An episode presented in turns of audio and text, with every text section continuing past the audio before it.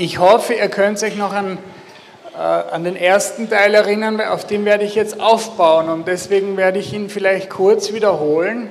Äh, wir haben sehr viele äh, Studien durchgemacht, es waren ungefähr 150 Studien das letzte Mal, äh, die wir kurz angerissen haben, um herauszufinden, was der Mann ist und was die Frau ist.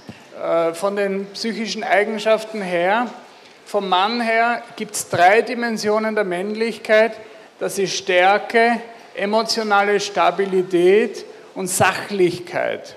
Ja? Die Frau hingegen hat einen Sinn für Schönheit und Sinn für das Leben.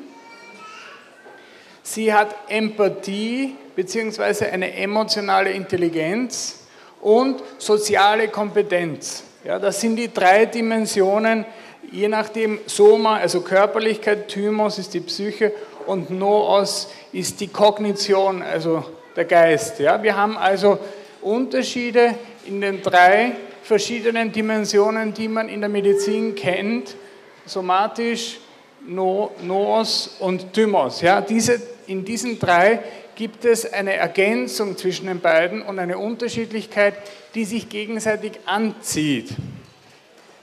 Was ich vielleicht noch äh, betonen muss, ist, der untere Block Soma. Soma ist eben die Körperlichkeit. Äh, wir können den Leib nicht unterschätzen, weil wir kommunizieren ausschließlich über den Leib. Ja? Wenn ihr mich jetzt hört, dann hört und seht und überhaupt mit mir in Kommunikation tretet, dann geht das nur, weil ich leiblich bin äh, und, und ihr auch leiblich seid. Ja? Ich habe eine Stimme, ihr habt es mit euren Ohren, Leib, ja?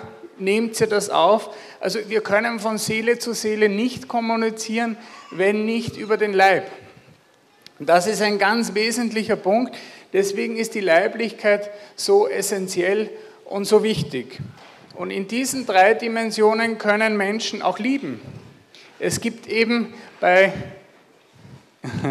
es gibt eben bei C.S. Lewis die vier Formen der Liebe. Ich weiß nicht, ob ihr das Buch gelesen habt ist ein, ein Longseller, ein geniales Buch über die Liebe. Die vier Lieben kann ich sehr empfehlen oder auch über die Liebe. Und da gibt es eben auch diese vier Dimensionen. Die somatische Liebe ist Venus, also die Sexualität, die Anziehung, die sexuelle Anziehung zwischen Mann und Frau. Thymos, die Bedürftigkeit, ist die Eros, also die Liebe der Anziehung ist auch noch eine bedürftige Liebe, aber schon sehr personal geprägt. Noos, die geistige Liebe, ist Philia, die Freundschaft. Und die, Herzens, äh, die Herzensliebe ist die Agape. Und wir werden noch sehen, dass Eros, also die Anziehung zwischen Mann und Frau, dass, die, äh, dass davon die Ehe lebt, aber dass, dass die Ehe mehr braucht als, als nur den Eros, nämlich eben auch die Agape. Die Agape stärkt und stabilisiert den Eros, weil Eros allein zu wenig ist. Ja? Wir können auch, das ist erstaunlich, wie die Dinge zusammenspielen. Wir können zum Beispiel äh, die Psyche erkennen, wie geht es einem Menschen über die Mimik und die Gestik. Aber nicht nur das, sondern auch das Gangbild zum Beispiel. Also das hat mich immer als Neurologe und Psychiater besonders fasziniert, dass man am Gangbild sehen kann, wie es einem Menschen geht. Ja? Also, wenn einer so daherkommt, ja, dann ist ganz klar, dass er euphorisch ist zum Beispiel. Ne? Ja? Oder, oder er geht so. Ja, das hat ganz, das ist, das hat eine unheimliche Aussage, wie, äh, wie die Psyche mit dem Soma verschaltet ist. Ja? Es gibt hier Studien, die, die zeigen, wie das Gangbild unterschiedlich ist, je nach psychischen Zustand. Und, das mache ich jetzt nicht vor, es gibt sehr viele Studien über die Unterschiedlichkeit zwischen männlichen und weiblichen Gangbild. Ja? Also, oder vielleicht mache ich schon vor nicht, also Männer gehen eher so, wackeln mit den Schultern, ja, sind eher ganz steif und, und Frauen bewegen den Ellbogen nach innen und die Hand nach außen. Ja, das, ist, äh, das ist sozusagen, auch mit der Hüfte machen sie Sachen, die ich jetzt nicht vormache. Aber das, äh, das sieht man sehr, sehr schön, dass, es, äh, dass man auch am Gangbild und an, an eben diesen somatischen, körperlichen Dimensionen ganz tief hineingehen kann in den Menschen. So, jetzt haben wir eben diese zwei Eigenschaften von Mann und Frau, die sich deutlich unterscheiden und die in jedem Menschen verschieden ausgebildet sind. Ja? Es gibt Männer, die sind besonders stark und es gibt auch nicht ganz so starke Männer. Ich brauche noch die Stifte. Ja, also es kann einer 99% Stärke haben und es gibt andere äh, Männer, die haben vielleicht nur 58% Stärke oder was auch immer. Nicht? Also Stärke ist ja auch, wie wir wissen, ein psychischer Parameter. Ja? Und, äh, und bei den Frauen, Schönheit, Leben und so weiter, ist es, ist es auch so. Nicht? Es ist aber nur auffällig zum Beispiel, wie viele äh, Frauen Leben verweigern. Ja? Wie viele Frauen keine Kinder wollen. Das finde ich immer bemerkenswert als Psychiater, weil mit 45 landen sie dann bei mir und sagen, irgendwie habe ich was falsch gemacht, Karriere und so weiter. Das macht mich nicht glücklich. Das ist halt dann ein bisschen spät. Ja, aber zwischen den beiden Geschlechtern, das ist ganz wichtig, gibt es kein besseres Geschlecht. Kein Geschlecht ist besser, kein Geschlecht ist dem anderen Geschlecht überlegen. Ja, das sage ich jetzt den Frauen. Ja? Also kein Geschlecht ist dem anderen überlegen, auch die Frauen sind nicht den Männern überlegen. Ja? Männlichkeit und Weiblichkeit sind Talente, die wir bekommen haben und die wir entweder pflegen können oder wir können sie vernachlässigen. Ja? Wir können sie auch verleugnen. Aber Männlichkeit und Weiblichkeit hilft in der Partnerschaft enorm. Ah, super, danke. Jetzt sind meine Stifte wieder da. Und die Attraktivität, die Anziehung zwischen Mann und Frau hat wahnsinnig viel mit der Unterschiedlichkeit zu tun. Ja, je unterschiedlicher die Pole sind, ähm, die Gasparis haben von der Polarität gesprochen, je unterschiedlicher die Pole sind, umso stärker ist die intuitive Anziehung äh, gegenüber dem anderen. Und warum ist das so? Wegen der Bedürftigkeit. Ja? Wir spüren innen drinnen, dass der jeweils andere eine Heilkraft für uns besitzt. Ja, das ist etwas, was man, was man besonders, wenn man das erste Mal verliebt ist, vielleicht erinnert es euch einmal zurück, ja, dass man das besonders wahrnimmt. Da gibt es ein Wesen, das tut mir gut, also der tut mir gut oder die tut mir gut, weil sie eben so anders ist, weil das eine Ergänzung ist. Nicht nur körperlich, sondern eben auch diese anderen Eigenschaften, die so faszinierend sind und die mir gut tun. Diese Intuition, das nennen wir Attraktivität und da gibt es auch ganz viele Forschungsergebnisse. Wir nennen das aber Eros. Ja? Das ist Eros, die Anziehung zwischen Mann und Frau. Und je mehr Defizite man bei sich erkennt, ja, umso mehr kann man auch wahrnehmen, ah, da gibt es jemanden anderen, der hat etwas, was ich gerne hätte oder was mir gut täte. Je mehr also ein Mensch einen Zugang zu seinem Inneren hat, also je mehr er körperliche, emotionale und diese kognitive äh, Dimension in sich versteht, mit seinen Stärken und Schwächen, umso eher ist er beziehungsfähig. Ja, das nennen wir auch Selbstbewusstsein das Bewusstsein dessen, dass das alles in mir schlummert. Ja, in jedem Mann schlummert eine Männlichkeit, auch wenn sie aufs Erste nicht so richtig ins Gesicht sticht. Ja? Ähm, und die Geschlechterbeziehung funktioniert auf Augenhöhe. Und da die auf Augenhöhe ähm, funktioniert, ist die Lösung meistens mittig. Ja, ich sage euch ein Beispiel. Ich habe euch gesagt, Männer sind eher misstrauisch, Frauen eher vertrauensselig, also in, der, in den psychologischen Tests. Ja? Und in der Mitte ist dann meistens die Wahrheit. Ja? Oftmals. Ja? Und bei vielen Dingen ist es so, die Sicht auf den, auf, die, auf den Menschen in der Erziehung zum Beispiel. Nicht? Frauen sind eher vorsichtig, Männer lassen die Kinder schon mal auf eine drei Meter hohe äh, Leiter klettern, damit sie sagen, muss ja seine Erfahrungen sammeln. Ja, Männer schieben eher äh, die Kinder mal raus in die Freiheit und dann plumpsen sie halt auch manchmal runter. Drei Meter ist ja kein Problem, oder Jojo? Ja, harmlos. Echte Männer müssen das aushalten, ja. Äh, und Mädchen müssen es auch lernen. Und, äh, aber, aber der weibliche, mütterliche Instinkt ist ganz ein anderer. Ja, und jetzt ist die Frage, wie gehen wir miteinander um? Gehen, hören wir aufeinander und sind wir fähig, äh, auch wahrzunehmen, wie sieht das der andere? Und das ist ja auch eine, eine Möglichkeit, äh, Dinge zu denken oder Erziehung zu machen. Ja, die, die Lösung ist mittig. Das wird sich durch diesen Vortrag ziehen. Die Lösung ist mittig. Aber die Lösung, wenn einer dominieren will, und das ist das, was ich als Psychiater ständig sehe. Wenn einer dominieren will, dann kippt die Situation. Vor allem, wenn der andere äh, sich dominieren lässt. Der andere, ja, meistens ist es heute der andere, der sich dominieren lässt. Und wenn der eine dominieren will und die andere Position nicht gelten lässt, ja, das heißt, ich habe recht, Kinder erzieht man so, wie ich sage, ja, ist ein Klassiker, nicht? Und er hat ja keine Ahnung oder sie hat ja keine Ahnung. Dasselbe passiert auch, wenn man seine, eigen, seine eigenen Talente und Eigenschaften gering schätzt. Ja? Wenn man sagt, das, was ich habe, ist alles nichts wert, sondern es muss so sein, wie du sagst, dann kippt die Situation auch. Und das äh, bringt uns nicht weiter. So, jetzt müssen wir kurz äh, in Schmerzhafte hineingehen, nämlich als Psychiater muss ich es aufzählen, die Defizite von Mann und Frau.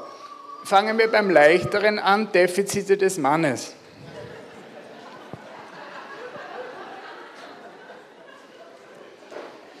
Die drei Eigenschaften des Mannes äh, haben wir, ja, ich wiederhole das immer wieder, weil das ist das Zentrale. Und die Eigenschaften äh, können auch zu Defiziten werden. Also das erste Defizit des Mannes ist der Missbrauch seiner Stärke. Er kann ein brutaler Schläger werden, wie wir wissen, und er kann vor allem ein rücksichtsloser Narzisst werden. Männer äh, stellen sich viel leichter außerhalb der Gesellschaft, weil es ihnen viel egaler ist, was andere denken. Sie brechen skrupellos äh, die Regeln. Etwa 90 Prozent der Gefängnisinsassen sind männlich. Ja, war mir auch nicht so bewusst, aber ist äh, leider so. Ja, es gibt auch eine dissoziale Persönlichkeitsstörung, auch asoziale oder antisoziale Persönlichkeitsstörung, alles dasselbe. Das ist so der Verbrechertyp, ja? der äh, tut anderen weh zum eigenen Vorteil und so weiter. Das ist ganz typisch männlich. Hier kann es kippen. In diese Richtung ist ein Defizit des Mannes. Das zweite Defizit würde ich sagen, emotionaler Analphabetismus ja, also emotional nicht lesen können, ja, nicht äh, und soziale Inkompetenz, ja, nicht fähig sein, sich in einer Gruppe, in einer Gesellschaft äh, richtig zu bewegen, äh, das Richtige zu sagen, äh, das Richtige äh, zu tun. Ja, es gab mal einen berühmten Komponisten, ich weiß nicht genau mehr welchen, deswegen nenne ich keinen Namen, der am Ende einer Gesellschaft immer gesagt hat, und ich entschuldige mich bei allen Anwesenden, die ich heute nicht beleidigt habe. Ja, und er musste sich bei wenigen beleidigen, weil er meistens äh, alle beleidigt hat. Das ist dem geschuldet, dass Männer einfach ganz wenig oder viel weniger Empathie haben als Frauen. Also zweites Defizit, emotionaler Analphabetismus. Und das, das dritte Defizit, das aus der Sachlichkeit kommt, das ist, danke, das ist weltfremdes Denken ja, und einsiedlerisches Dasein. Ja, Männer, haben wir schon gesagt, neigen zum Spezialistentum, aber können echte Spinner werden. Ja, wir nennen das heute Nerd. Ja, meistens hat es heute mit dem Computer zu tun. Ja, Computersucht, also Burschen, die äh, bis 25, 26 nur vom Computer sitzen, keine Matura machen, nicht mehr äh, aus dem Haus gehen und den Weg nur bis zum Kühlschrank und zurückfinden, manchmal auch bis zum Klo. Ja, das sind und äh, 24 Stunden pro Tag vor dem Computer sitzen, dort aber alles wissen, das ist typisch männlich. Also das ist nicht alle Männer machen das, aber wenn das jemandem passiert, ist es praktisch immer ein Bursch. Ich habe viele solche Patienten gehabt, da war noch nie ein Mädchen dabei. Ja, so, so weltfremd, so lebensfremd können, können Frauen äh, meines Wissens gar nicht sein. Also vielleicht gibt es irgendwo eine Ausnahme. Aber im Wesentlichen ist das so. Also der Nerd, ja, dieser Computerfreak mit fettigen Haaren, absolut peinlich angezogen, aber eh völlig egal, mit dem man nur über Computer sprechen kann, der Frau nur aus dem Internet kennt. Ja, das ist äh, typisches männliches defizitäres Denken. Jetzt wird es heikel. Defizite der Frau. Ja, ihr habt es richtig gehört, auch Frauen haben Defizite. Das erste Defizit kommt aus, aus, dem, äh, aus dem Prinzip der Schönheit. Ja? Äh, ein Defizit der Frau ist ein körperliches Gefallenwollen um jeden Preis. Oder auch ein nicht körperliches, ja? auch ein soziales Gefallenwollen um jeden Preis. Wir haben hier die histrionische Persönlichkeitsstörung. Früher hieß die hysterische Persönlichkeitsstörung, ja, mit einer hohen Affektivität, lautes Gekicher, ähm, das, äh, das Buhlen nach Aufmerksamkeit, wenn es irgendwo eine Party gibt, dann hört man schrilles Gelächter irgendwo und viele Männer rundherum, wie die fliegen. Äh, das ist eine, in der Mitte sitzt eine histrionische Persönlichkeitsstörung meistens. Ja? Frauen, die ihren Körper gezielt einsetzen mit einem koketten Auftreten, ähm, das Leben kann sich in Äußerlichkeiten verlieren, den ganzen Tag zum Beispiel über Kalorien nachdenken. Ich habe viele Patientinnen hochintelligent, die eigentlich den ganzen Tag nur aufschreiben, was sie zu sich genommen haben. Ne? Dann habe ich ihnen gesagt, sie könnten ja auch mal Bücher lesen. Wäre auch was. Ne? Essstörungen sind zehnmal häufiger bei Frauen als bei Männern. Ja, also das ist diese Dimension, die Wichtigkeit wie schaue ich aus, was denken die anderen von mir, ganz typisch weiblich.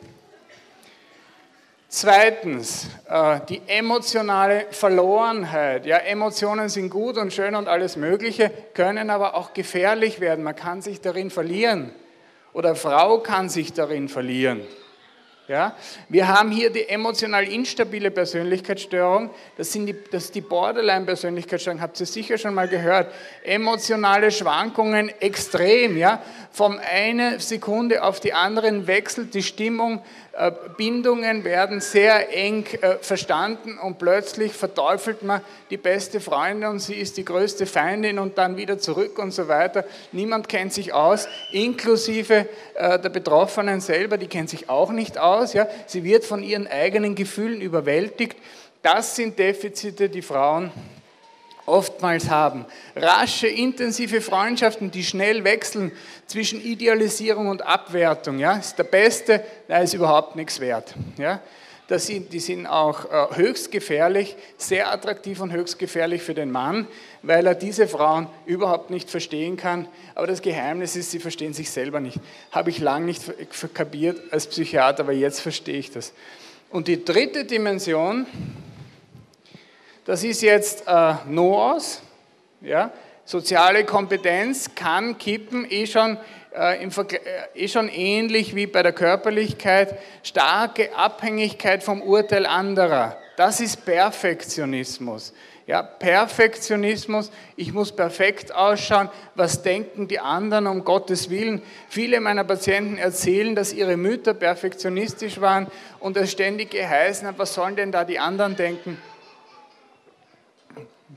Das ist ja nicht unnützlich, ja, aber könnte gefährlich werden. Frauen sind sozial viel stärker vernetzt, aber sind eben von diesem sozialen Geflecht auch viel stärker abhängig. Ja. Das sind die Defizite von Mann und Frau. Und deswegen tut es so gut, wenn man sich gegenseitig hilft. Was ist jetzt gepflegte Weiblichkeit? Und was ist gepflegte Männlichkeit? Weil nur männlich und nur weiblich, das das ist noch nicht alles. Ja, gepflegte, fangen wir bei der Frau an. Gepflegte Weiblichkeit. Demut nach Josef Pieper heißt, sich, so, sich selbst so sehen, wie es der Wirklichkeit entspricht, sich richtig einschätzen können. Und richtig einschätzen können, wir sind jetzt bei der Frau, ist zu sagen, ich bin schön, ich bin empathisch, ich bin sozial kompetent, aber ich bin auch manchmal hysterisch oder borderlineig und es ist mir so wichtig, was andere von mir denken. Ja? Also dieses sowohl als auch dieses Wissen, dass ich auch Defizite habe. Sich selbst zu sehen, wie es der Wirklichkeit entspricht, ist in der Psychologie ein, ein Markenzeichen für ein geglücktes Leben. Weil wenn man sich nicht so sieht, wie der Wirklichkeit entspricht, dann holt man sich ständig eine blutige Nase. Und jetzt, äh, und die zweite Dimension, die in der, in der Psychologie immer wieder genannt wird für ein geglücktes Leben, ist Dienst. Die Dienstbereitschaft. Und ich glaube schon, wir sind jetzt noch bei der Frau, dass, sich, dass Frauen immer wieder aufgefordert äh, werden, nicht mehr zu dienen.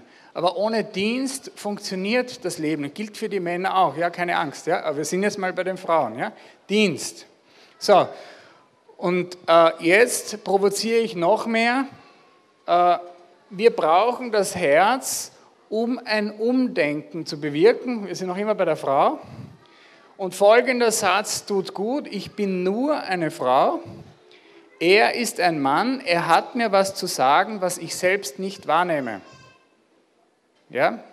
Das werde ich dann beim Mann auch noch sagen, aber ich wollte euch einmal erschrecken. Ja? Also, ich bin nur eine Frau. Er, mein Mann, hat mir etwas zu sagen, was ich selbst nicht wahrnehme. Ja? Umgekehrt genauso. Ich bin nur ein Mann und sie ist eine Frau und sie nimmt etwas wahr, was ich nicht wahrnehme. Sie kann mir etwas sagen. Ja? Wir sind Beide, ja, das ist ein Manöver, wo wir, wo wir wissen, beide sind teilweise blind, aber zusammen sehen sie alles. Das sind zwei Augen. Nur zwei Augen sehen dreidimensional. Wenn das eine Auge sagt, was du siehst, ist mir egal, weil ich so, sehe sowieso alles, dann sieht man nur zweidimensional. Man sieht die dritte Dimension erst, wenn man akzeptiert, dass das andere Auge eine andere Sicht hat. Und das ist das größte Problem von ganz vielen Ehen, dass sie nicht akzeptieren können, dass der andere etwas zu sagen hat und dass er aus seiner Sicht auch Recht hat. Also, gepflegte Weiblichkeit. Was, also, wir sind jetzt beim Nehmen. Beim ne wir waren jetzt beim Nehmen. Nehmen, ich bin nur eine Frau und er ist ein Mann und hat mir kann mir etwas sagen, was ich nicht wahrnehme und geben. Was kann die Frau dem Mann geben? Erstens kann sie ihn aus der Theorie in die Vielfältigkeit des Lebens und der bunten Welt des Alltags holen. Ja, sie kann ihn aus der Theorie herausreißen in das Leben und in die Praxis hinein, weil sie ist begabt mit dem Leben. Sie ist viel näher dem Leben. Und sie hat eine ganz starke Wahrnehmung für das Leben. Wir leben direkt am, äh, an einem Radweg und da fahren viele, äh, viele Radlfahrerinnen und Radlfahrer vorbei. Und wenn ich mit meinen Burschen dort, was weiß ich, Kirschen pflücke oder sonst was, dann ist es beeindruckend zu sehen, wie die, wie die Radfahrer reagieren. Und viele Frauen drehen sich dann mit einem seligen Grinser um nach den Kindern. Das habe ich bei einem Mann noch kaum erlebt, fahren dann fast in unseren Kirschbaum manchmal. Gut, das ist, das ist wieder ein anderes Thema. Aber, aber jedenfalls dieses Interesse für junges Leben, das ist sehr beeindruckend. Also erstens einmal, sie holt ihn aus der Theorie in die Praxis, in die Vielfältigkeit des Lebens. Sie kann ihm Empathie, Fürsorge, Verletzlichkeit, Intimität und vielleicht sogar Liebe lehren. Ja, sie ist von der Beziehung her ist sie einfach stärker und kann ihm helfen, auch sich zu öffnen. Und drittens, indem sie ihn gesellschaftsfähig macht. Ja? Weil er ist ja doch äh, gesellschaftlich etwas behindert und sie kann ihn gesellschaftsfähig machen. Ja? Das kann sie, wenn sie eine gute Frau ist. Oder sie verachtet ihn dafür, dass er so ein Trottel ist. Ja? Das ist ein Riesenunterschied. Gepflegte Männlichkeit. Das Nehmen haben wir jetzt schon, haben wir jetzt schon erörtert, vom Herzen her. Das kann man nur vom Herzen sagen. Ja? Ich bin nur ein Mann und sie ist eine Frau und sie kann mir Dinge sagen, die ich selbst nicht wahrnehme. Ja? Dieser Respekt vor dem jeweils anderen, weil der eben in einer ganz anderen Dimension empfindet, denkt und ist. Ja? Dieser Respekt. Was kann der Mann der Frau geben? Erstens, er kann ihr Sicherheit und Bestätigung geben, weil er ihre Verletzlichkeit schützt. Frauen sind viel verletzlicher als Männer, schon rein körperlich, aber auch psychisch, wie wir gehört haben gestern. Er kann ihre Verletzlichkeit schützen und ihre Schönheit wertschätzen. Ja, Schönheit ist bei Frauen, hat einen ganz anderen Stellenwert als bei Männern. Das habe ich lange nicht begriffen, obwohl ich vier Schwestern habe. Aber als eine meiner Schwestern mich gefragt hat, Raphael, bin ich hübsch? Habe ich mir gedacht, ich sage was besonders Schönes. Ich habe gesagt, du bist eine Frau zum Heiraten. Und sie war stinkbeleidigt. Ich wollte ehrlich sein. Aber das, das hat mich lang fasziniert. Fasziniert mich eigentlich auch heute schon. Ich will gar keine Frau zum Heiraten sein, ich will jetzt mal hübsch sein, nicht? Toll eigentlich will man ja hübsch sein, damit man irgendwann heiraten kann, aber egal. Ja, also, also Sicherheit und Bestätigung, das kann der Mann der Frau geben. So, zweitens, er kann ihre widersprüchlichen Gefühle, ja, wir haben viel über Emotionalität schon geredet, er kann diese widersprüchlichen Gefühle mit dem emotional stabilen Systematisierungsvermögen ordnen. Der Mann kann die Gefühle der Frau ordnen. Ich werde darauf noch äh, näher äh, zurückkommen, jetzt gleich. Ich will nur die dritte Dimension äh, noch sagen. Er kann in einer Sachlichkeit ihr ähm, eine gesunde Distanz vermitteln zu dem, was die anderen sagen und was die anderen von ihr erwarten. Er kann, sie, er kann ihr helfen, ja, in dieser Hinsicht. Er kann sie beraten, indem er sagt, Herrst, das ist doch wurscht, was die Dorle über die sagt. Ne? Das ist manchmal balsam, weil sie glaubt, das Leben äh, ist zu Ende, ja? weil die Dorle so etwas Gemeines über sie gesagt hat. Ne? So, jetzt schauen wir uns an die Kooperation der Wahrnehmung. Ja? Frauen Emotional gesehen haben Frauen sehr viele Emotionen und emotionale Wahrnehmungen, die der Mann überhaupt nicht wahrnimmt. Ja, das, ist, äh, das ist für beide ein Plus und ein Minus. Ja, das, ist, das kann man noch nicht richtig beurteilen, aber zusammen sind sie stark, alleine sind sie verloren. Ja, Frauen sehen den Wald vor lauter Bäumen nicht wegen der emotionalen Betroffenheit. Jeder Baum wird hochsensibel wahrgenommen und interpretiert und daneben steht noch ein Baum und noch ein Baum und noch ein Baum, ja, und, noch, und dann sind noch Gefühle rundherum, ja.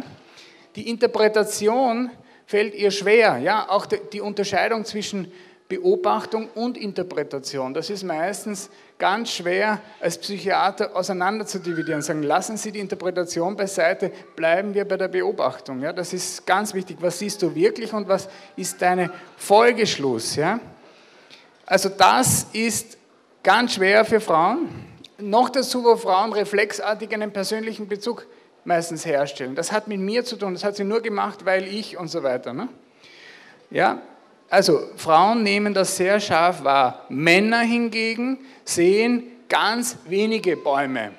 Ja, sie sehen halt ein Klo, ein, im Überblick, da ist irgendwie ein Wald, aber mein Gott, so wichtig ist das alles nicht. Ja? Sie sehen emotional überhaupt keine Details. Aber das ist, das ist eigentlich ein Defizit, das eine große Stärke darstellt.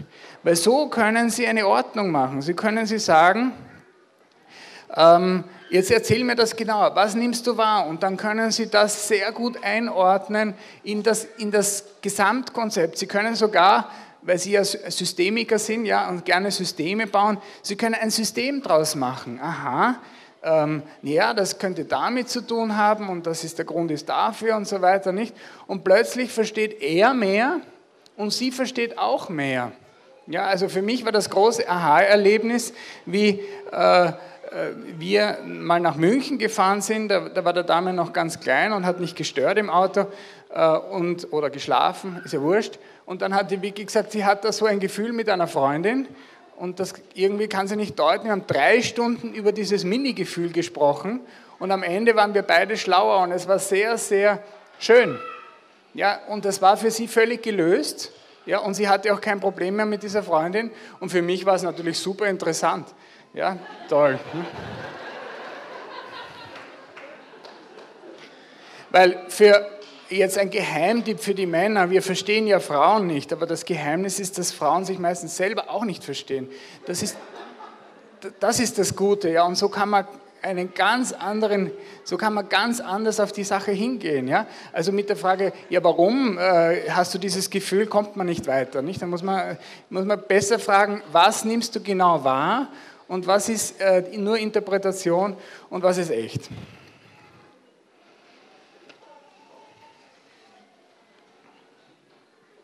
Also, das emotionale Defizit des Mannes wird im Zusammenhang mit, äh, mit der weiblichen Begabung für sie zur Hilfe. Ja, merkt, also zwei Defizite zusammen ist ein großes Plus. Ja, so, so, sind zwei, so ergeben zwei Minus sozusagen ein Plus, ja, wenn man es übereinander legt. Wir sind noch immer beim Mann. Ja. Ich, es gibt einen Psychoanalytiker, den ich sehr verehre, er heißt Robert Moore, und der hat die vier Archetypen der Männlichkeit beschrieben. Das möchte ich gern jedem Mann hier mitteilen.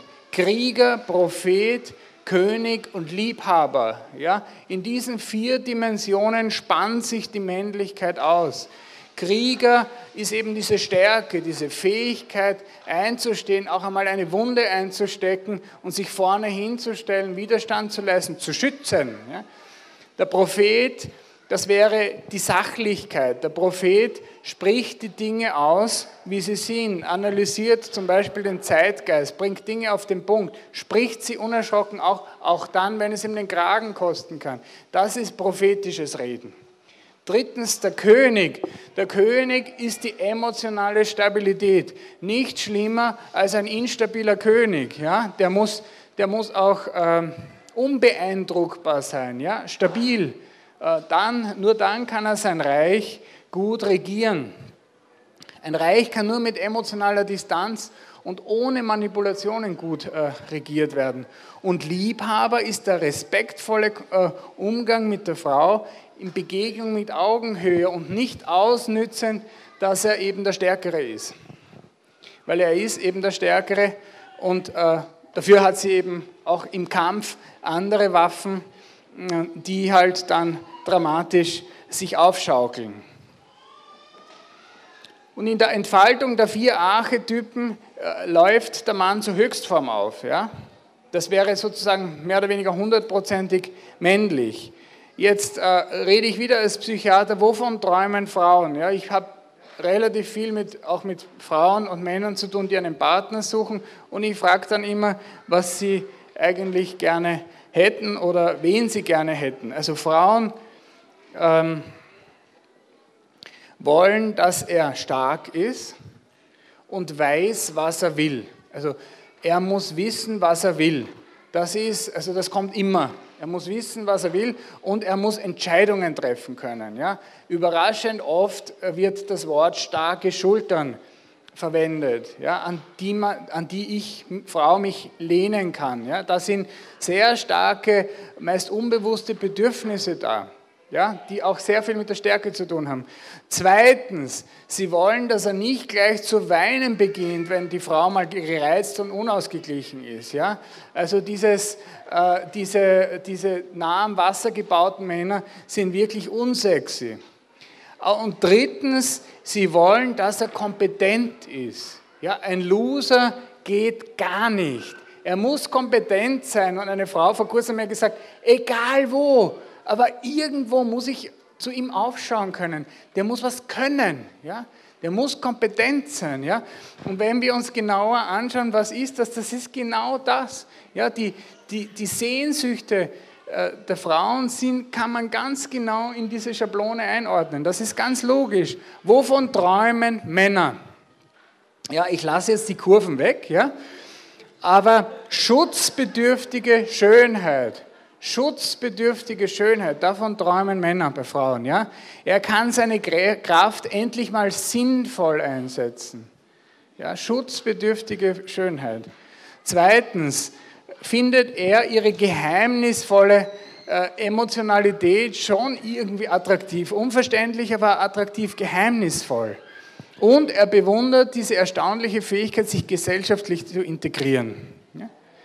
Es gibt äh, viele äh, Forschungen im Bereich der Attraktivität, habe ich schon erwähnt. Was ich besonders lustig finde, ist äh, eine Studie von Laura Park die sagt, äh, das ist auch durch die Medien gegangen, Männer äh, finden analytisch denkende Frauen weniger attraktiv. Ja, also wenn, wenn Frauen sehr sachlich denken, ist das für Männer nicht sexy. Das finde ich total beeindruckend. Ja? Umgekehrt ist es überhaupt nicht so. Ja? Also die, äh, die Flucht vor der erfolgreichen Frau ist äh, möglicherweise eine Angst, aber es kann einfach auch sein, dass das, kein groß, dass das keinen großen Unterschied macht. Eine Frau, die einen Mann gesucht hat, hat mir mal gesagt, wie habe ich sie gefragt, wie soll er sein? Sagt sie das und das und das, dann sage ich, na und äußerlich? Sagt sie, na schön braucht er nicht sein, schön bin ich selbst. Hm? Wirklich, hat sie gesagt. Das ist Selbstvertrauen, ja. Bravo, ja. Eggerich sagt, Männer wünschen sich respektvolle Anerkennung, Frauen wünschen sich liebende Nähe. Also, äh, zusammengefasst, in der idealen Beziehung sind beide Partner konkurrenzlos, weil, äh, weil sie ganz Frau ist und er ganz Mann. es gibt nur eine Frau in dieser Beziehung, es gibt nur einen Mann. Das Wort Konkurrenz in modernen Beziehungen, kann ich euch als Psychiater sagen, ist das Riesenthema schlechthin. So, was killt jetzt die Liebe? Sehr viel habe ich ja schon vorweggenommen. Es gibt zwei äh, Dimensionen, wie die Liebe gekillt werden kann, nämlich die Verdrängung der Komplementarität. Das heißt, wir verdrängen dass der andere uns helfen kann, ja, dass der andere zu uns passt und dass der äh, eigentlich uns hilft. Und zweitens, weil dann verliert der Partner an Gewicht und die Balance geht verloren. Ja? Und zweitens, die Verdrängung des eigenen Wesens. Das ist ein neues Phänomen, ja? dass Frauen nicht mehr Frauen sind und Männer nicht mehr Männer. Das ist relativ neu, umso dramatischer.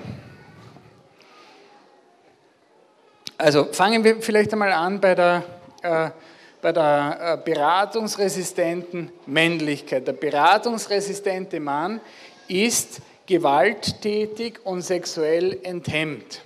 Ja? Beratungsresistent. Gewalt. Ja, rücksichtslos ist er.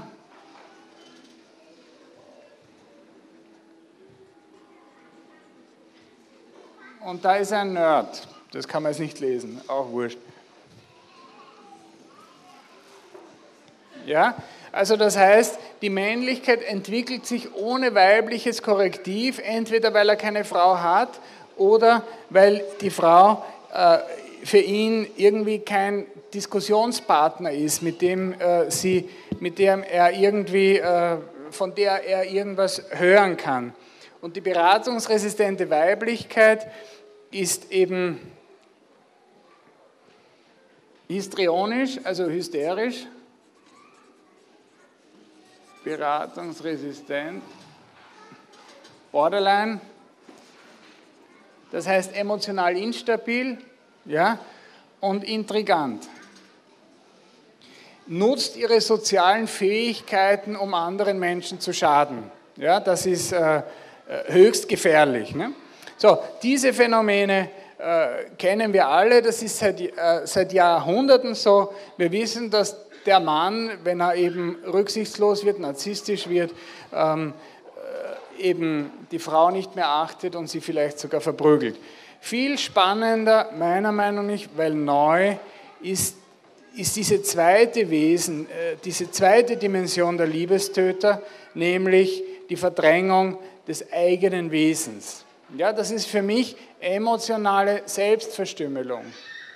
Ja, Männer, die ihre Männlichkeit negieren, Frauen, die ihre Weiblichkeit negieren, ist eine Selbstverstümmelung.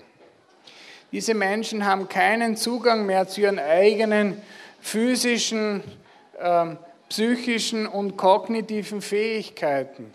Ja, das sind Talente, die, äh, die den Menschen verloren gehen. Meistens ist der Grund ein inneres Verbot. Ich darf kein männlicher Mann sein. Ja? Ich darf keine weibliche Frau sein. Weiblichkeit ist böse, Männlichkeit ist böse. Ja? Jetzt könnte man sagen, na gut, aber wenn beide ihre Geschlechtlichkeit negieren, dann müsste ja das, äh, die Beziehung wieder in einer Balance sein. Ja und nein. Äh, die, Beziehung, die Paardynamik ist am Nullpunkt erstarrt. Ja, es bewegt sich nicht mehr, es ist keine Leichtigkeit mehr da. Und vor allem Eros ist nicht mehr da. Es gibt keine Anziehung mehr zwischen Mann und Frau. Zwischen einer entweiblichten Frau und einem entmännlichten Mann spielt sich einfach nichts mehr ab. Ja, und wir wissen heute schon, dass äh, bei den Millennials, bei den jungen Leuten es wesentlich weniger Sexualität gibt, obwohl so viel Pornografie und so weiter, als vor 20, 30 und 40 Jahren. Da gibt es Studien, die allen Menschen total überraschen. Eigentlich ist es nicht überraschend. Ja? Je mehr äh, Männlichkeit und Weiblichkeit verloren gehen, umso weniger gibt es mehr Anziehung. Und deswegen kippt die Sexualität immer mehr in Ich brauche. Ja? Also ich befriedige mich selber. Sexualität hat mit mir zu tun und mit sonst niemanden. Ja? Das ist aber nicht mehr eros, erotisch. Da gibt es niemanden anderen, den ich, äh, den ich suche. So, jetzt schauen wir uns die verdrängte Männlichkeit näher an. Also von, von der ersten Dimension her ist der Mann verdrängt schwach. Ein Fähnchen im Wind. Ja, äh, auf ihn lässt sich nicht mehr bauen. Emotional ist er launisch und zickig. Beeindruckend äh, ist ein Patient von mir, der, den ich vor kurzem behandelt habe, der gesagt hat, er wechselt jetzt den Therapeuten, er hat jetzt fünf Jahre Therapie gemacht aber irgendwie geht es ihm noch nicht so richtig gut, weil er hat so viel Traumas erlebt in seiner Kindheit und deswegen muss er auch so viel weinen. Äh, dann sage ich, na wie viel weinen Sie denn? Hat er gesagt, naja, so circa fünf, fünf Stunden pro Tag. Fünf Stunden, der war ein relativ reicher Mann, deswegen konnte er sich das überhaupt leisten. Ja? Aber der hat fünf Stunden am Tag geweint, weil ihm das der Therapeut eingeredet hat. Er muss auch Zugang zu seinen weiblichen äh, Anteilen und seinen Gefühlen finden. Seine Frau hat ihn in der Zwischenzeit verlassen, weil er so viel herumflennt. Ja? Und, äh, und, und ich sage, wir können jetzt nicht einmal aufhören ne, mit dem Weinen. Sagt er, na, das wäre jetzt ganz schlecht, ja, weil das muss jetzt alles raus. Sage ich, das ist schon alles draußen. Ich meine, fünf Jahre, fünf, fünf Jahre, fünf Stunden pro Tag, jetzt müssen wir uns mal ausrechnen, wie lange sie schon geflennt haben. Und da, da hat er mich angeschaut, ja, wir Mondkalb, und dann hat er gesagt, ach, glauben Sie? Ja, ja glaube ich schon, ja. Und innerhalb von einem Monat hat er aufgehört zu flennen und dann hat er gesagt, wissen Sie was, ich fühle mich viel besser. Dann habe ich gesagt, Überraschung. Ja?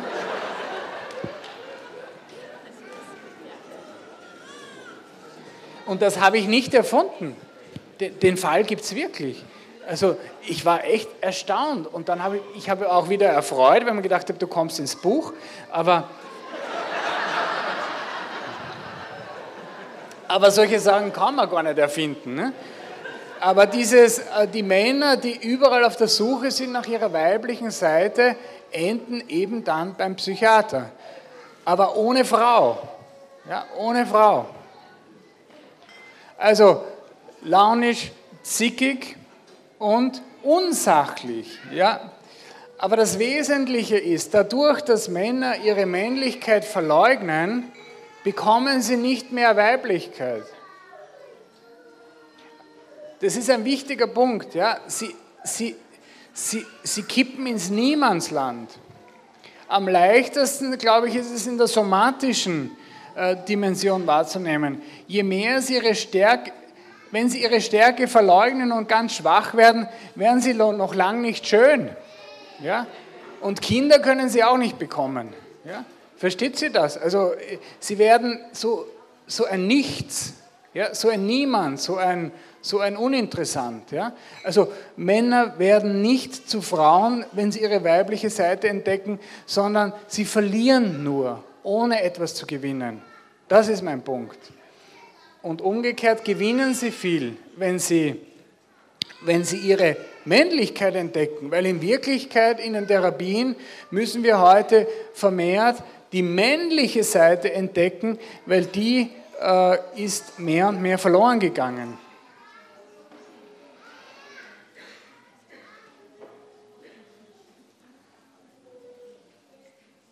Jetzt äh, möchte ich gerne, ja, entmännlichte Männer neigen auch zum Perfektionismus. Das ist eine ganz komische Beobachtung. Perfektionisten sind ja meistens Frauen aber die entmännlichten Männer neigen dazu und dann ist ihnen Gesundheit besonders wichtig.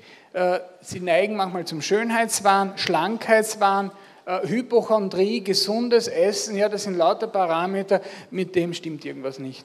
Ja, das ist wehleidige Jammerlappen. Ja, das ist äh, meine Beobachtung, differenziert als Wissenschaftler. Ein großes Drama ist der entmännlichte Vater.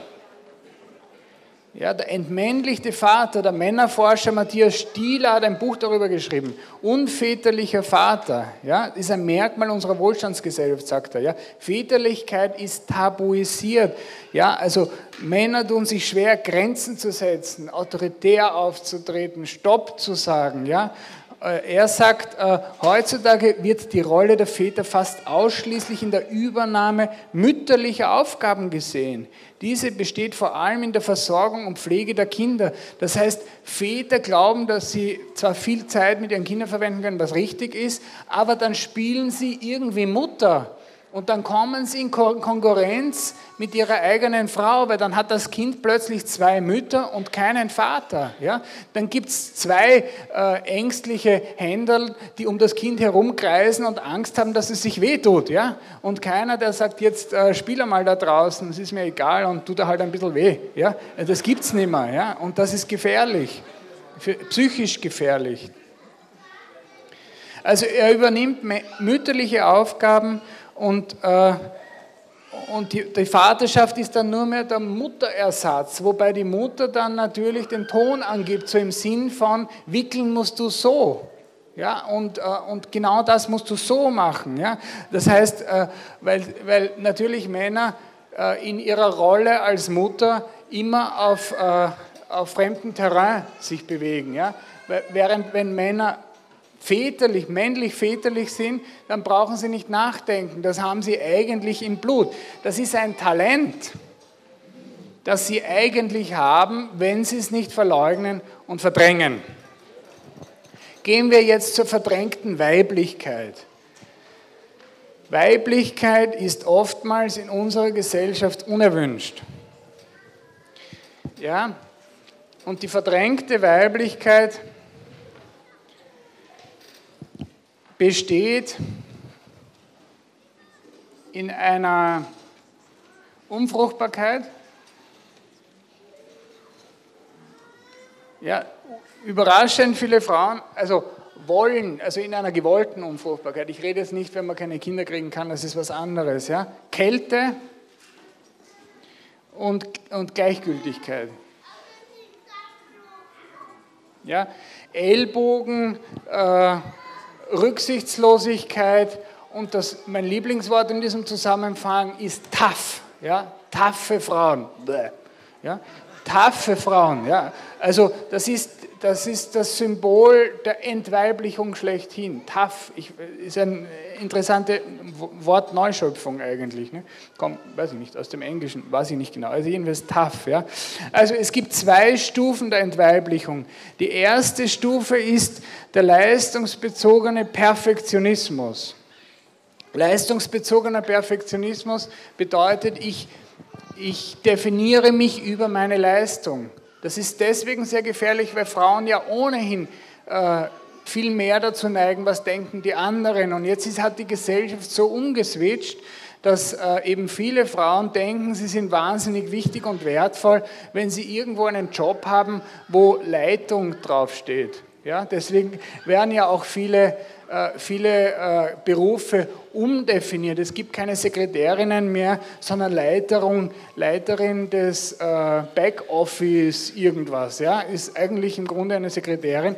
Es gibt auch keine medizinisch-technische Assistentinnen mehr, sondern die heißen medizinisch-technische Analytikerinnen. Es gibt keine Kindergärtnerinnen mehr, sondern Kindergartenpädagoginnen oder Kindergartenprofessorinnen, weiß ich nicht. Ja, also versteht Sie, es kommt zu einer massiven leistungsbezogenen Aufwertung. Und ich, ich wundere mich manchmal, wenn Patientinnen zu mir in Therapie kommen, wie sehr sie beginnen, anzugeben, wie leistungsstark und sensationell sie sind, und da, um dann in der dritten Stunde äh, anfangen zu weinen, dass sie am liebsten ein Kind hätten und auf diesen blöden Job äh, gerne verzichten würden. Ja, aber am Anfang steht einmal dieses sich selbst präsentieren als, was ich kann äh, und was ich, äh, was ich nicht alles leiste. Aber damit kippen sie in die männlichen Domänen, rein von der Psychologie her, in die männlichen Domänen und verneinen die weiblichen Dimensionen. Empathie, soziale Kompetenz ist natürlich überhaupt nicht mehr wichtig im rücksichtslosen Kampf um eine Karriere. Nicht? Und so verlieren sie immer mehr an Weiblichkeit. Das ist ein äh, riesiges Drama. Es gibt eine Studie, die zeigt, Mädchen werden bis zu ihrer Volljährigkeit dreimal häufiger von der Gesellschaft ermahnt als die Buben, auf jeden Fall eine gute Ausbildung zu absolvieren und Karriere zu machen und ja nicht zu früh zu heiraten und gar Kinder zu kriegen. Das ist ein großes Unglück, ja, also gesellschaftlich gesehen. Ja. Das ist, ein, das ist eine echte Manipulation, eine gesellschaftliche äh, Veränderung, weil sich eben die Frauen abwenden von dem, junge Frauen abwenden von dem, was sie innerlich drinnen tragen. Ich habe äh, jahrelang hier in Böllau äh, das Jugendtreffen betreut und Mädchen mit 14, 15, denen ist noch ganz wichtig, ich möchte mal viele Kinder haben und heiraten und das ist schön. Wenn sie 18, 19 sind, sagen sie, ja, jetzt möchte ich mal Karriere machen und jetzt möchte ich mal einen Beruf lernen und Kinder kommen schon dran, aber später. Und je älter die Mädels werden, ja, 25, 26, 27, umso später wollen sie Kinder kriegen. Ja? Deswegen, aber irgendwann geht es halt dann nicht mehr. Ne? Die zweite Stufe der Entweiblichung wäre dann der Narzissmus, die brutale Rücksichtslosigkeit, Stolz, Eitelkeit auf das, was man erreicht hat und Verdrängung jeglicher Defizite. Das ist natürlich mit einer Beziehungsfähigkeit ganz schwer vereinbar. Nicht? Dann drängt man den Partner eben ab, entwertet ihn und das hat dann ganz viel zu tun mit, der, mit dem entmännlichten Mann. Ja, solche Karrierefrauen nehmen sich dann eben einen entmännlichten Mann oder entmännlichen ihn, ja, wir nennen das in der Psychologie kastrieren, ja, also er wird wirklich entmännlicht und dann wird er dafür noch verachtet, dass er kein Mann mehr ist. Ja. Also ich, Entschuldigung, ich habe jetzt ein bisschen auch negativ gesprochen, aber man muss die Dinge aufzeigen. Und jetzt, wie ist die Lösung? Sigmund Freud sagt, das Es muss ich werden, also das, was wir unbewusst da haben, diese Stärken, diese diese Talente, die wir haben, das muss ins Bewusstsein zurückkommen. Ich weiß, dass ich in mir als Mann eine Stärke trage, ja, äh, dass ich mehr kann als Windeln wechseln, ja, eine, eine emotionale Stabilität, eine Sachlichkeit. Ich weiß, dass ich als Frau schön bin, ja, das ist, das ist, kein, das ist nicht schlimm, ja, schön zu sein. Ja, ich weiß, dass ich empathisch bin. Ich weiß, dass ich soziale Kompetenz habe. Nicht das Es muss ich werden. Das ist diese Eigenwahrnehmung, dieses Selbstbewusstsein kombiniert damit. Und was kann ich nicht so gut? Das macht äh, Partnerschaften glücklich. Und jetzt zurück zu dieser Form der Liebe. Nicht? Wir haben uns jetzt sehr auf den Eros konzentriert. Eros als die Anziehung zwischen Mann und Frau, ja, die eben durch die Entmännlichung und die, durch die Entweiblichung, aber auch durch die Übertreibung der Männlichkeit und Weiblichkeit massiv leiden kann. Ja? Aber dieser Eros ist nicht beständig. Eros ist immer kurzfristig und, äh, und lebt äh, vom Herzen, ja? von dieser Entscheidung, von dieser äh, tragfesten Liebe. Und das ist die Agape. Ja? Eros ist im Wesentlichen unbewusst. Man sucht sich nicht aus, in wen man sich verliebt. Und man kann Gefühle nicht bestimmen. Ich habe Gefühle für meinen Partner oder auch nicht. Das kann man nicht. Aber ganz bewusst ist die Agape. Ja, das ist die höchste Form der Liebe. Ganz bewusst. Ich entscheide mich ganz bewusst für dich. Ich will dich lieben äh, und ehren. Äh, in guten und in schlechten Tagen, in Gesundheit und Krankheit. Das ist Agape. Ja? Das ist nämlich dann die Gesund, also diese, die, die, die Höchstform der Liebe. Und das gibt ein extrem gutes Fundament, dass Eros kommen kann und auch gehen kann und wieder kommen kann und gehen kann. Ja, ist ja nicht so, dass man am Anfang verliebt ist und dann ist es vorbei, Pech gehabt, sondern, sondern wenn, äh, wenn die Agape die ganze Liebe trägt, dann kommt Eros immer wieder, flackert immer wieder auf und dann ist er wieder weg und dann ist er wieder da. Ne? Also das ist ein sehr schönes, äh, ein, ein schönes äh, Hin und Her. Also Partnerschaft gelingt, wo, der, wo dem unbewussten Eros der bewusste Agape hinzugestellt wird. Und das ist eben die begehrende Liebe des Eros. Ich will dich, ich brauche dich für mich. Und die schenkende Liebe äh, ist eben die Agape. Ich gebe dir, ja. Und, und nur die schenkende Liebe kann auch, kann auch verzeihen. Nur die schenkende Liebe kann auch die Treue halten, wenn es einmal nicht so lustig ist, weil Eros ist ein flüchtiger Gast, dem die Treue schwer fällt. Ja? Treue ist für Eros nur so lang aktuell, solange es leicht geht. Ja? Während die Agape eben diese Treue auch in den schlechten Tagen durchträgt. Enden will ich mit einem Zitat von Martin Buber. Am Du wird der Mensch zum Ich. Also, das Ich tritt zurück in einer gesunden Beziehung, um den Du Raum zu geben. Aber für die Geschlechter gilt Folgendes. Erst an der Frau entdeckt der Mann den Sinn seiner Männlichkeit. Und erst am Mann entdeckt die Frau den Sinn ihrer Weiblichkeit. Also die Selbstverwirklichung von Mann und Frau liegt in der Selbsthingabe. Danke für Ihre Aufmerksamkeit.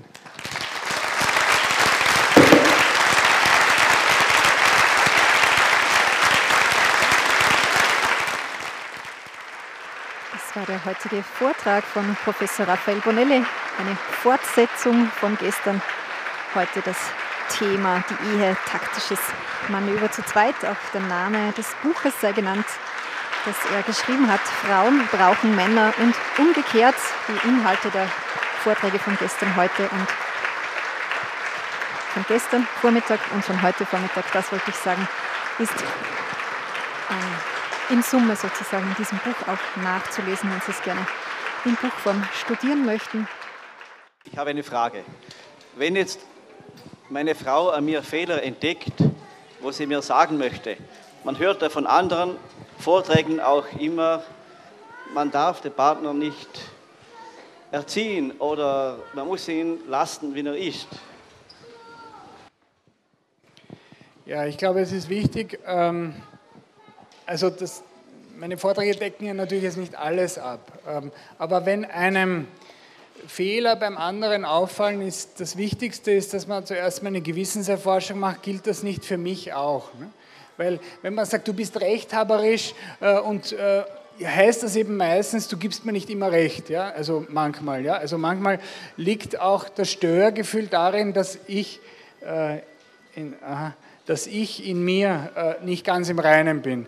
Aber das Wichtigste ist, dass man sich austauscht, dass man emotionsfrei äh, miteinander äh, Dinge abarbeitet. Ja, ich äh, sage meinen Patienten immer, streiten ist gar nicht notwendig. Ja, weil, glaub, weil viele Leute glauben heute, man muss streiten lernen, weil man muss richtig streiten. Man muss gar nicht streiten, weil streiten ist immer die Abwertung des anderen. Du bist immer so, du bist immer so. Sondern wenn was äh, passiert, wenn, wenn ich ein Störgefühl habe, dann ist es wichtig, zuerst einmal warten, bis meine eigenen Emotionen und vielleicht die Emotionen des Partners unten sind. Dann muss man es aber ansprechen. Ja, also nicht sagen, weil der Fehler ist dann auch zu sagen, jetzt ist es eh schon wurscht, jetzt rege ich mich nicht mehr auf. Ja. Genau wenn man sich nicht mehr aufregt, dann muss man es ansprechen. Es darf nichts einfach unangesprochen bleiben, runtergeschluckt werden sozusagen, aber es darf nicht gleich reagiert werden. Die Emotionen müssen runtergehen. Äh, meine Frau sagt immer, jetzt ist sie wieder verschwunden, die sagt immer, ich würde so gerne den Frauen sagen, sie sollen lernen, die Klappe zu halten. Also sag's ich, ja. Also das ist klar und für Männer gilt das auch, aber für Frauen wahrscheinlich ein bisschen mehr. Es ist gut einmal zu schweigen, gut einmal ruhig zu sein, das deeskaliert extrem, ja. Und dann später, wenn die Emotionen unten sind, dann muss man sagen, das war aber nicht schön. Also das würde ich dich bitten, in Zukunft nicht mehr zu sagen. zum Beispiel, was auch immer, ja. Und dann muss man das abarbeiten. Und wenn man kritisiert wird von seinem Partner, dann gibt es zwei Möglichkeiten. Entweder stimmt, dann ist es gut, oder es stimmt nicht, dann ist es auch wurscht. Ja, ja also man muss sachlich an die Dinge herangehen, nicht um Gottes Willen, sie kritisiert mich, jetzt muss ich zurückschlagen. Nein, überhaupt nicht. Man muss nachdenken, stimmt es oder stimmt es nicht. Und wenn es ja, und, und wenn stimmt, kann man es besser machen, dann kann man dankbar sein. Und wenn es nicht stimmt, ja, dann ist egal, ja, dann auch wurscht. Ja. Und manchmal entscheidet man sich auch dafür, dass man es halt trotzdem macht. Also, weiß was ich, eine schiere Hose trägt oder zum Friseur geht oder zu kurze Haare oder was auch immer. Ja? Also, es gibt ja verschiedene Dinge. Es sind ja zwei subjektive Menschen, die zusammen sind. Aber, und deswegen muss man gemeinsam nachdenken, wo ist jetzt die Wahrheit? Nicht die, die, die Lösung ist immer mittig zwischen Mann und Frau. Die ist immer mittig und irgendwas Wahres ist dran und irgendwas ist auch nicht ganz sauber und sieht vielleicht der andere anders. Okay?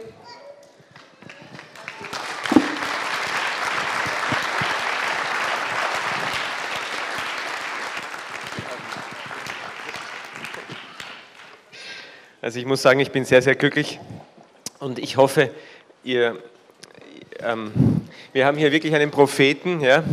Äh, sowas hört man eigentlich normalerweise nirgends und ich finde das echt, echt toll. Raphael, danke auch von meiner Seite her es ist so wichtig, was du uns hier mitgibst und sagst. Ja? Also, ja.